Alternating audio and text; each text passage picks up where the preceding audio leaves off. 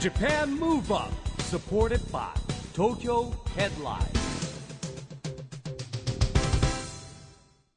こんばんは日本元気にプロデューサーの市木浩司ですナビゲーターのちぐさです。ジャパンムーブアップこの番組は日本を元気にしようという東京ムーブアッププロジェクトと連携してラジオでも日本を元気にしようというプログラムですはい。また、都市型フリーペーパー、東京ヘッドラインとも連動して、いろいろな角度から日本を盛り上げていきます。さあ、市木さん、はいここに東京ヘッドライン最新号うんございますけれども、またこれ表紙、エグザイルトライブとショートショートフィルムフェスティバルのコラボコ企ラボレ画。ーションですねはい豪華ですね。いつも企画がね。で、まあ、エグザイルトライブの皆さんも、引き続き、ねご活躍。 6本オリジナルのねショートムービーができてますからねこれうーねんね、ぜひチェックしていただきたいですし、はいえー、EXILE の皆さんの個々の活躍にもご注目いただきたいんですはが、い今夜のゲストの方もですね、うんそんな EXILE ととてもつながりの深いお方、EXILE フィジカルトレーナーの吉田照之さんです。はい、えー吉田さんはですねえーパーソナルトレーナーの道を進むために、まあ、渡米されてですね帰国後、いまあ、いろんなですねスポーツのジャンルのアスリートのトレーナーとして活躍してるんですよね、うんえーまあ現在はですね EXILE のフィジカルトレーナーそして自らのパーソナルトレーニングジム PCP でですね、えーパフォーマンスコーチディレクターも務めておりまして、はい、なんと私も通っておりますみたいそうななんですよね。お世話になってるん はでいすおよ世話になねっ。ておりますいろいろとお話伺っていきましょう。この後は吉田照之さんのご登場です。ジャパンムーブアップ、サポーテッドバイ東京ヘッドライン。この番組は東京ヘッドラインの提供でお送りします。 Japan Move Up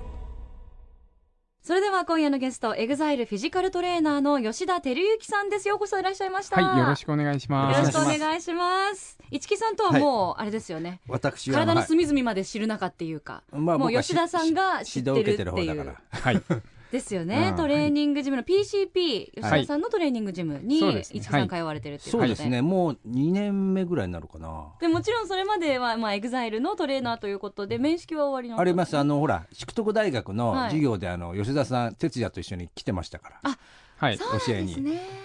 何回かええお手伝いはい行なかせているほただきましたど、あの学生さんたちと。そう、はいあとうん僕らがあの夢の課外授業で配ってる実は教材にね吉田さん載ってるんですよトレーニングおーなんか準備体操のとかなあれそうですねんうーんはいちょっとお手伝指導いみたいなストレッチとかそういういわゆる準備体操的なことでへーど載っうてでいすてかあのトレーナーから見た市木さんは 真面目です よ。そうですか真面目です。意外とちゃんと頑張っているんですね、うん。ただ会食多いですからね。あーそことの戦いなるほど食事コントロールがね、はいトレーナーの方ってあの実際にジムでのトレーニングを見る以外にも、まあ、そういうな,、なるべくこういう食事を心がけてくださいとかそういったところまでもうそれはベースですね。そうなんうん。ベースなんですけどほら毎回報告しなきゃいけないんですだんだん僕なんか会食とかだしうん何報告していいか分かんなくなっちゃうわけよもうだってんスタートと終わりがもうよく分かんないそうみたでいすなね会食なんでもそうですよね、うんあでも本当は食べたもの全部報告したりとかしたし方がた方が結果は出やすいですようね。んでもそれ全部見るの大変ですよねトレーナーさんもでも大体傾向がありますよ。うんおーうんあ好きなこの人はこういうの食べこうがちいう傾向があるから太るかなとか、あー体調崩すかなとか。なるほど、はいあの PCP はじゃあ総合的にあの見てくださるんだと思うんですけど具体的にどういうトレーニングされるんですか、うちはですね、そのアセスメントって言って人間ドック的な、うんトレーニングの人間ドック的な感じで、へー体の隅々までこう体がしっかり使えてるかどうかをチェックしながら見ていくって感じですかねうんだからいわゆる体幹トレーニングってやつですから、だからもともと持ってる機能がちゃんと動くようになるっていうね、うんということの原点ですよね。そうですねうん2年ぐらいですよね一木さんが言われてね、 2年目ぐらい。だってなんかね肌ツヤ良くなりましたよいや待ねって て適当なことい言いませやでん、もほんちとぐさ今さねちょっん。とねまじまじと久しぶりに見たら暑いんじゃないですか、あ僕そうなんですかねちょっとなんかこ うほっいやでぺがも赤くなってるからでも血色がいいすごく言われるのが、最近言われるの体重はそんな変わってないんですよ。ただ、うんなんか締まったとか、うんなんかやってますって必ず聞かれるわけ。それはでもね、うんあります感じます新陳代謝ですかね、これは。なんですかね成長ホルモンですあ、成長ホルモン。成長ホルモン、はい運動すると運動するとある程度の負荷で運動すると成長ホルモンが出ますへかー。ら、だから若返りですよね要は、うんああ、おじさんでも若返っちゃった。うん、その人に合ったやっぱりメニューっていうのがあるっていうこともう全然違いますねでも市木さん結構優秀です体の使い方は、そうですかね。ねはい、夜の会食以外は優秀です褒められちゃった。へー えでもやっぱり最初入会するときは体重とか体脂肪とはかい測ってはいそれを提出するんですよね、あ市の木さんその場で毎あり回ます毎まあ日やっそてのますよ、毎回その場で見られるっていうかもう全部そうですデー精タを密も機う械がありますんでダダ漏れですよねそダダ漏れトですレーナーさんにはねいやだからもうそれまがねまず嫌なのハードルなんですよえもうそれをもう自分で知るのも嫌なんだもんだってあそーそこはダメですよそうだねそこはダメまでしすよてこんな吉田さんみたいなかっこいいトレーナーさんにね、うん自分の体重とかを体脂肪率とか知られるというこの屈あ辱あの女性トレーナーもいますから大丈夫あであすなるほ どそうなんですよあそうなんですだからね女性は大体女性がいいっていうんああでそうう女性の方でもまあはい女性にもね、だってトレーナーさんってみんなシュッとしてるからああちょっとぽっちゃりだと思いそうまですすけどそうそういう担当いますそうなんですか安心安心担当のすごいかゆいかゆいところに手が届く、はいニーズに応えてくあそうですでちょっとまあぽっちゃそり系ののトトレーナーさんもいるレーナーはリハビリ担当なんでそうなんですね、はいなんかこう言っちゃうとそっか僕特定名してるからなんかもうね笑っちゃうんだけどなん かもう僕もお世話になってるんですけどねあそうそうですねなんですか、はいじゃあいろんなトレーナーさんがいらっしゃるっていうことなんですね、でもあの EXILE の皆さんのトレーニングも吉田さんが見てらっしゃるっていうことでこれはもそうですうねかなり長い間されてるんです2008年7年ぐらいですかじゃあもう10年ぐらいあなんかかれこれえー、きっかけって何かあったんきっですかかけ僕もともと宇佐さんだけしか見てなかったんですけうどうーんんパーソナルトレーナーみたいな感じなんか怪我がすごい多かったんですよねへー宇佐さんもともとええでなんかテーピングぐるぐる巻きでうんなんか片足で踊ってるみたいあなへーーので宇佐さんと仲のいい芸人さんお笑い芸人さんを僕トレーニング見てたんで、へーその流れでなんか「EXILE って知ってる?」みたいなうん「あ知ってます」みたいなでちょっと一人友達なんだけど見てもらいたいんですだよねって言われえて、えでさっき言ってたチェックをしたら、うん結構いろんな問題点があって、なるほどねこれ宇佐さん体痛めますねみたいな、うんまあ、そこからちょっとやり始めたらまあおかげさまでちょっと結果が出始めううて、ーんんでまあ市木さんもやってますけど不思議なストレッチみたいなのをあ不あ思議うなはいうちのなんかオリジナルというか、うんちょっと変わったストレッチみたいなのがあるんですけど、うんそれどをんどんどんな変わり方なんですかんどんなラジオで実演できなないんですけど ね ちょっとまあ、ややることがオリジナルストレッチみたいな組み合わせが何個かあるへーちょっと変わってるんうで、んまあ、それをうささんがライブのウォーミングアップの時とか自分でやってたのを、ヒロさんとかが見て、うんあれ、うさんなんか最近抜けかけしてないみた いな話になって、ああなんか変わってることやってんねみたいなへ。ーで、そのタイミングで僕、ちょっとヒロさんとお会いする機会があって、えでちょうどだからドームのツアーの前ですよね、うん初めての EXILE のドームをやるっていうので、なんとか成功しないといけないから、怪我はできないよねっていうえので、うんでまだそうですねその時どっか違うところでリハーサルしたところに確か行って、うんで皆さんの体とかチェックしてって感じですかうねんでそれからツアーはうん EXILE のツアーは全部今までまあ一緒に回だっっててということは治療もついてってるわけですか EXILE に関しては全部ついてってまえす、へーー大大変だからやっぱりアスリート、まあ、例えば野球選手もそうだし、サッカー選手もそうなんですけど、まあ、あのかなり入念にこう、ね、体調整えるじゃないですか、まだパフォーマー、ダンサーっていうか、パフォーマーもそこまで来たってことですよね。うんうんあの実際に EXILE の皆さんとかワンステージで、まあ、エンターテインメントとはいえども本当にアスリート級の、はいまあ、体の酷使といいますか、はいですよね消費カロリーとかもすごい相当すごいですねですねあの哲也さんそういうの好きなんで、はいあの心拍計をこうつけてライブをうん一回全部通しでやってもらったんですけど、そしたら3500から4000キロカロリーぐらい1回のライブで消費して、え3000から4000っうん、ーだってあとほらて、いうとやっぱものすごいフルパワーでいくから、やっぱ、やはりあれ、い一曲っていうか、何曲もつけとったら、もう、ぜいぜい状態ですよね、そうです、だから心ね。拍数も心拍数限も上がって。限界ぐらいまでですねうんでライブ自体が3時間ぐらいやるじゃないですぐからだからまあ3時間ゆっくりジョギングしてる中で間ですげえダッシュしてるみたいうなわ ーダッシュしたりジャンプしたり、うんえあの3000から4000っていうのはもう例えばマラソンで言ったらもう何キロぐらいはまあでもフルマラソンフルマラソンですよねフルマラソン並みにフルマラソン並みにが3日間公演とかありますから、連続でありますもんね、うんだからライブの時に体重はを皆さんに測ってもらったりするんですけど、はいもう日に日に痩せていくというう、んどんなに食べてもやっぱり痩せちゃう、もう相当食べてもらってますし、うんライブ中にそのゼリーですか、うんはいエネルギー系のゼリー僕飲んでくださいっていつも言って飲んでもらってても、もう終わったら結構みんなげっそりしちゃうげっそりしちゃってる感じですね。ねでもそんな過酷なパフォーマンスをする彼らに必要なトレーニングっていうのは、はい例えばどういったトレーニングなんですかまあでも本当3時間踊り続けなきゃいけないんで持久力も必要ですし、それは持久力んかといってずっとゆっくり踊ってるわけじゃないじゃないですか、はいあの瞬発的な動きでキレのあるっていうのもやんなきゃいけないんで、うんなのでまあよく皆さんやってる30秒自転車を思いっきり漕いで、まあ、1分休んでとか1分間全力で自転車漕いでよくテレビ出てますよね、これね。あそうです見たことあります。はいあれはがね皆さんにやっぱ話を聞くと、うんライブの時の辛さとすごい似てるっていう、へーあれを乗り越えられると結構ライブでも心折れないで、おー最後までいけるんだよねっていうところからあれは必ずトレーニングでやるようにしてます。へ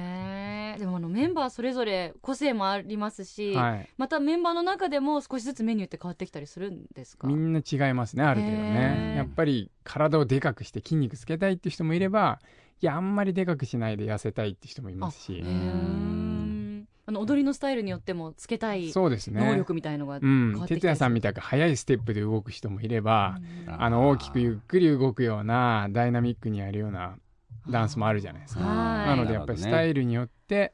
あうのん鍛え方というかトレーニングの内容も変わってきてじるゃあ吉田さんも結構ダンスに関して知識がないとできないですよね、うん、でも10年ぐらいやはり隣で見てますか らねうんなんかだいぶ勉強にはなりましたねご自身ではでも踊りは踊りは全くできないん もっでたいな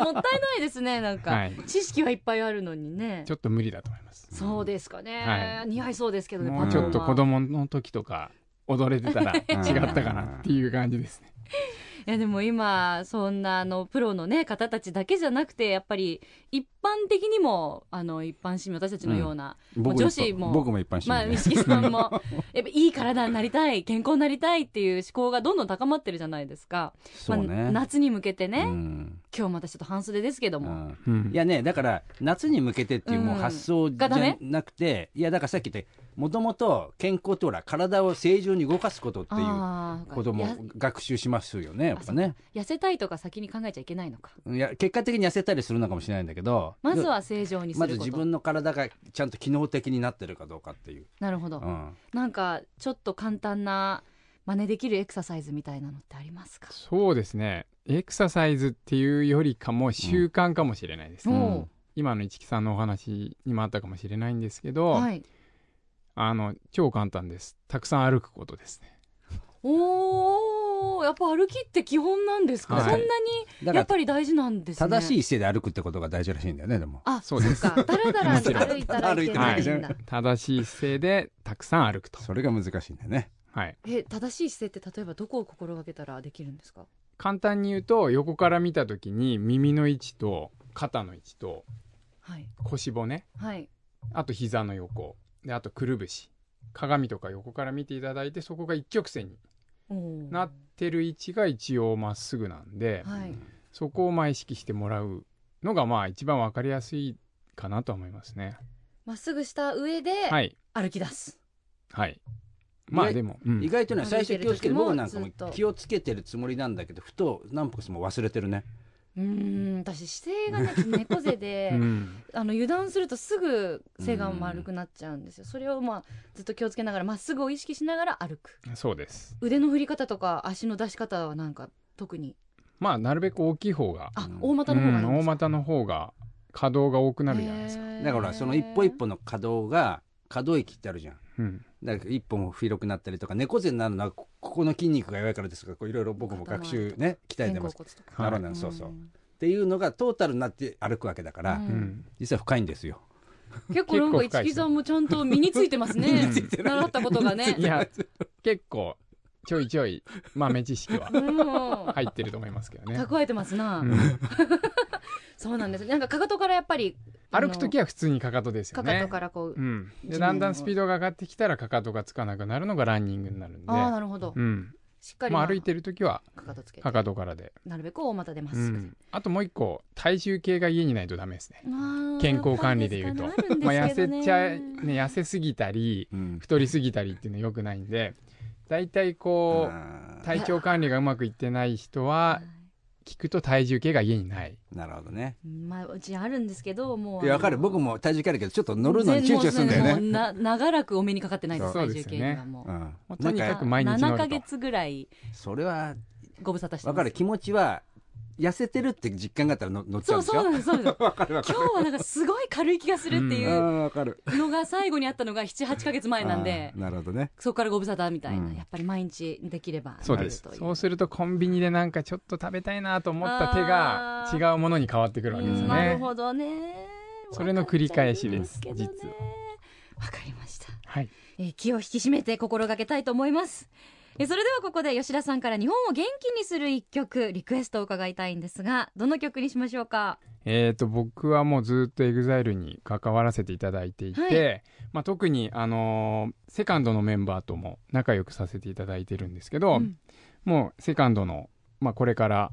発売される曲ですかねおーやっぱりテンション上がりますか吉田さんも夏に向けて、うんこれはアゲアゲですよねですね、はいそれではお聞きください6月28日にリリースされます EXILE The Second のニューシングルです「SummerLover Japan Move Up」テンション上がりますねやっぱり夏海行きたくなりますねえなりますね海行くにはやっぱりいい体で行きたいものですけれども、お送りしたのは EXILE The Second のニューシングル「SummerLover」でした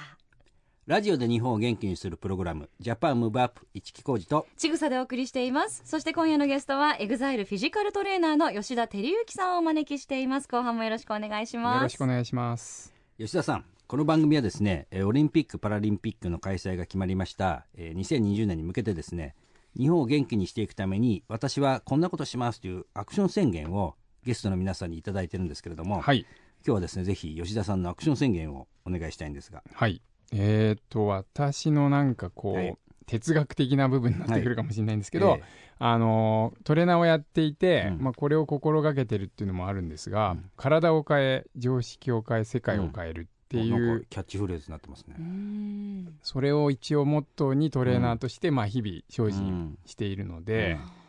まあ、それで日本を元気にするために、うんやっぱりまだまだ間違えたこう体に対する知識だったりとか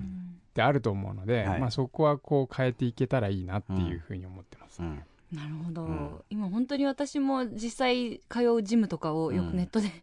まさに今調べてるいろいろ調べてるんですけど、うん大体どこにもやっぱり体を鍛えたり整えたりすると、うん心にもえいい影響がそうですねあるっうてん言いますよね、保健体育で習うでしょ健康とはって。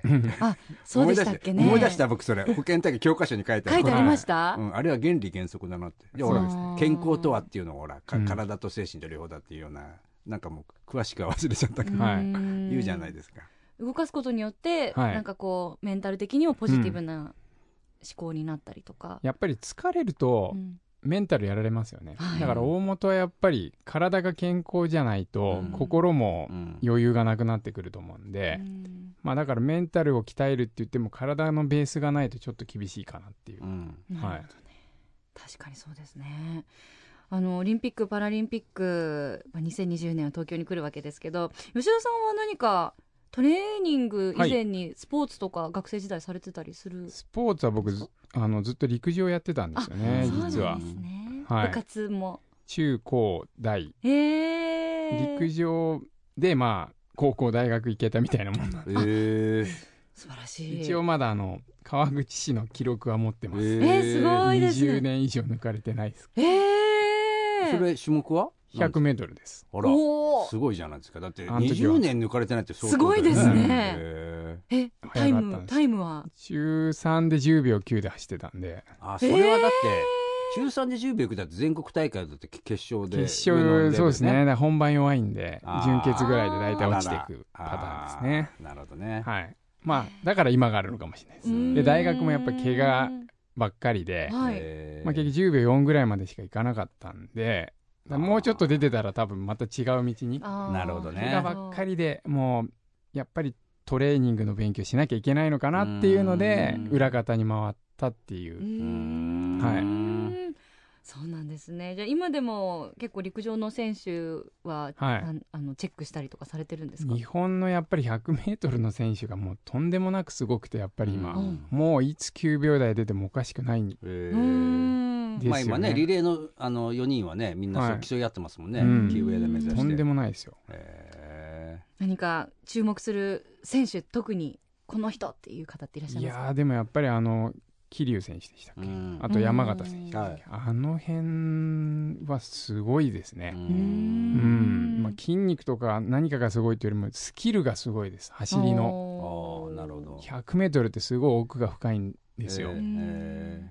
100m のゴールで一番誰かが速い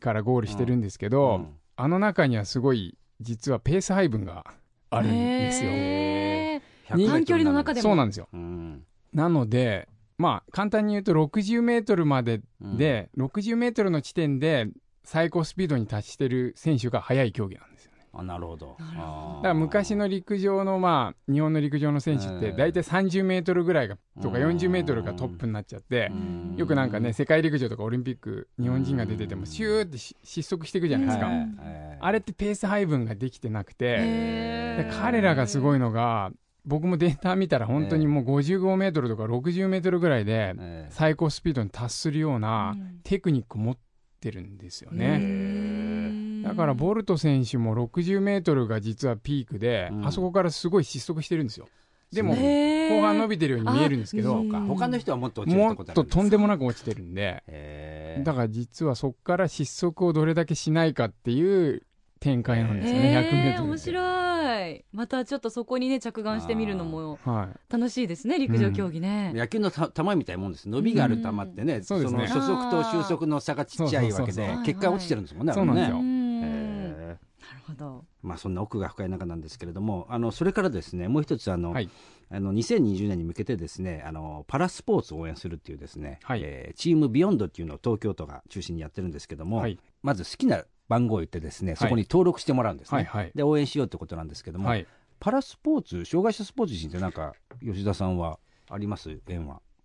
全くなくて、実は、まあ、哲也さんともたまにお話しするんです。は哲也さんすごい関わりあるじゃないですか。うんだからなんかお手伝いできたらいいねって話はしていて、うん逆に関わりたいなっうんてすごい強く思いますけどね、うんまあ、僕の技術というか、うんあの今までの経験が何か生かされるのであれば、うんすごいやっていきたいなと思ってますね。うんなるほどね。ということでですね、はい好きな無茶ぶりですが番号をですね言って、はい応援登録をしていただきたいな何番でもいいんですか何番でもいいですここれれね、ダダブってもいいんです。あゼロゼロ三でも三でもいいっていう。あ、ねそうなんですね、はいちょうど僕3かもしれないです。おへなーぜその心は。いやなんですかなんか特にないんですけど、ええ小学校の時はちょっとサッカーやってたんですよ。うんで初めてなんか背番号もらえたのが3番で、へーあそれからーずっ野と球の三ほら長嶋茂雄だけどサッカーの三番はいや何ーですかね。たまたまの三番たまたまの3た番まなたんまですよの三で番。もすごい嬉しかったってことですそうよなんねですよ。それまでなんか50何番とかサッカーなのに、へはいはい補欠の時とかってそういう番号なんですけへど、ーいきなりその11番以内の番号がもらえたのが3番で、で、なんかあることに僕は車のナンバーも3にしてたりとか、へー全部、なんかあると3をこう選んなでるほどやへーる。なんかわかんないですけどね。じゃあ三で決と定いでうすことでね三手決定いたしました。うん嬉しいです。うんチームメンバーになっていただいたということで、はいこれから何かもっと広がっていくといいですねお手伝いして盛り上げていきたいですね。はありい。がとうございます今日もあのトレーニング指導されてからはい。こちらいらしていただいたんですよね、はい。お忙しい中すいませんこの後もまたトレーニング戻られるはんい。ですか、戻る予定本当で。ですすか、はい。すいませんあのもしかしたらジム PCP ですよねうん調べてあの気づいたら会員になってるかもしれませんねもしあの、はい見かけたら声かけてくださわかいりました。頑張ってうんは大丈い夫か健康な体を目指しうんますした方がいいですよ。本本当当そうですね、にうんありがとうございました今夜のゲストはエグザイルフィジカルトレーナーの吉田照之さんでしたありがとうございましありたがとうございます。 Japan Move Up, Move Up. 今日はエグザイルフィジカルトレーナーの吉田照之さんに来てもらいましたけどもまあ千草さんもですね、えーそろそろ話を聞い てどうですかんすごい焦ってますね今あそう焦りですね全然間に合いますよ若いんですからまだ、そうですよね、はいはいもう遅すぎるってことはいくつになったって 全然なないですいんだから、はい僕50過ぎてますからねはいよしちょっと一木さん見習って頑張ろうと思いました、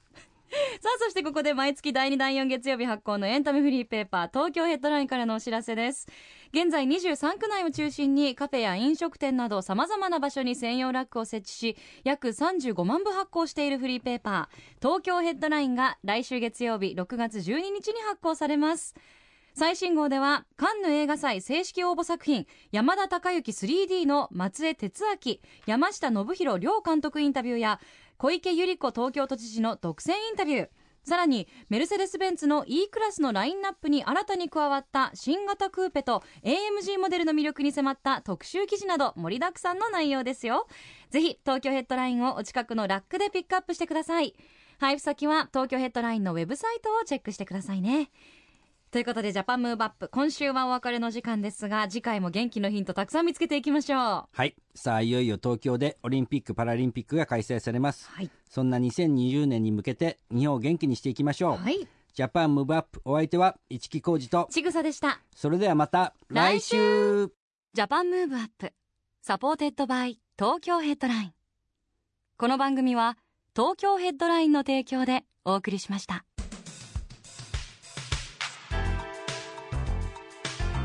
Japan Move Up